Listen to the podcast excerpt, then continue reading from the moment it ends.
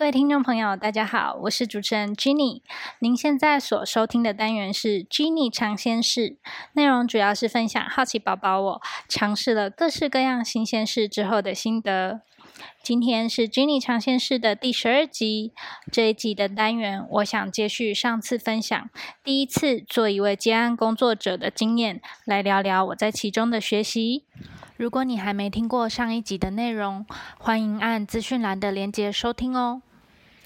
我受到我们都有病病友社群创办人 Annie 的邀请，和他们合作执行一个年度的病友研究专案。由于他们希望能更深入的了解病友的需求，因此我们采用一对一深度访谈的方式来执行这次的研究，并且希望能访谈到四十八位病友，来了解不同背景病友的需求和痛点。由于这样一对一访谈和后续需要做资料整理分析的时间相当可观，因此我们决定招募癌症病友来担任访谈员，协助这个研究的进行。我们招募病友担任访谈员的背后，也有以下几个用意：第一，由病友担任访谈员，因为他们和受访者有类似的经验。因此，他们通常能够更同理对方，甚至受访者也会因此觉得访谈员可以了解他们而放心畅谈。第二，我们招募的这些癌症病友已经走过了开刀、化疗、放疗等治疗阶段了，所以他们在和病友访谈时，因为自身对疾病和治疗过程的了解，能够更敏锐的知道哪些是和惯例不同、需要进一步追问的地方。第三，根据我们都有病创办人的亲身经历，我们发觉癌症病友在漫长的治疗过程中，常遇到要暂停工作，而容易因此感到自我价值感低落。我们希望借此邀请有兴趣的病友来参与研究，学习新技能，进而获得自信和成就感。第四，有了这些病友的帮忙，我可以有更多的时间来处理后续资料分析的部分。决定招募病友担任访谈员，当然也有一些配套措施需要安排，来确保我们访谈所获得的资讯真的是这次研究想探索的问题。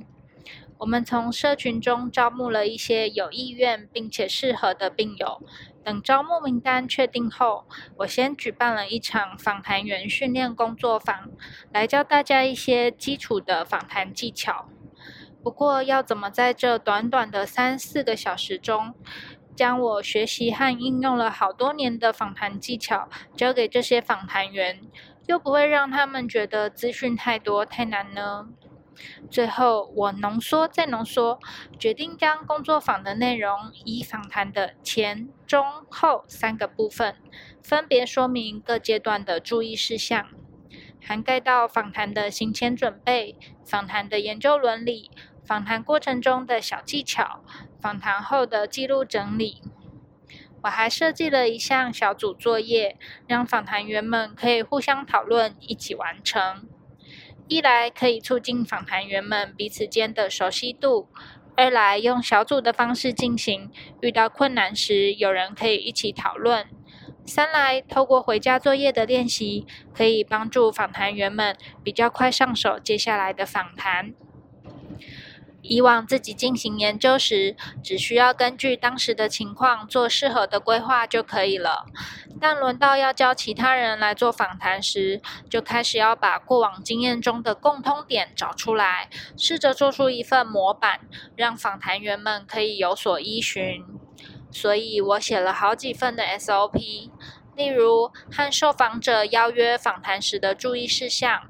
访谈流程 SOP。约定访谈时间的电子邮件模板、访谈的开场脚本等等，这些过程都帮助我整理自己以往的学习和经验，盘点了许多眉眉角角，让我能够更有组织的教访谈员如何进行访谈。为了确保我们访谈的品质，我会聆听每一份访谈的录音。透过这个动作，我逐渐整理出一些自我训练的小技巧，帮助新手进行访谈时可以收集到更丰富且更真实的资料。除此之外，访谈让人觉得最紧张的地方，可能就是访谈员和受访者的对话是及时而且不断的变化着的吧。访谈的当下，访谈员要根据受访者的回答，不停的接住对话的内容，并且想到可以进一步追问的地方。为此，我也整理了一份追问秘籍，来帮助我们访谈的内容可以更深入。聆听每一份访谈的录音之后，我会提供回馈给访谈员，也鼓励他们可以在群组中互相分享自己的访谈小技巧和遇到的问题，大家可以从互相交流当中学习。后来，我想出了一个类似 Instagram 现实动态的访谈小挑战，让访谈员们透过模拟和讨论来精进自己的访谈技巧。我会先提供一个访谈时可能碰到的问题，邀请大家一起想一想。等二十四小时过后，我们再来互相交流讨论。遇到这样的问题时，可以怎么回答或追问？希望透过游戏化的方式来引发大家讨论的兴趣。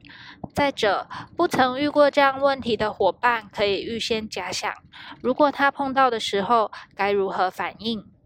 而有遇到这样问题的伙伴，也可以得到除了我以外其他人的回馈。我非常感谢访谈员们在这个研究专案当中的帮忙，因为你们的参与，这个研究才有办法完成。也很珍惜有这样手把手教别人访谈的机会。教学相长，我自己在这个过程中也收获很多。透过大家的努力，我们终于在去年的五月将这次的研究成果发表成电子书，提供给需要的人在网络上免费下载。只要搜寻“乳癌旅行手札”，就可以找到下载的网站。希望能帮助那些刚得知自己或家人朋友确诊乳癌的病友陪伴者，可以更快的整顿心情，盘点自己所拥有的资源，安排生活，来面对接下来的治疗计划。好啦，今天的单元就分享到这里。如果你喜欢这样的内容，欢迎你帮我按赞、订阅和分享给更多的人知道。我们下次再见啦！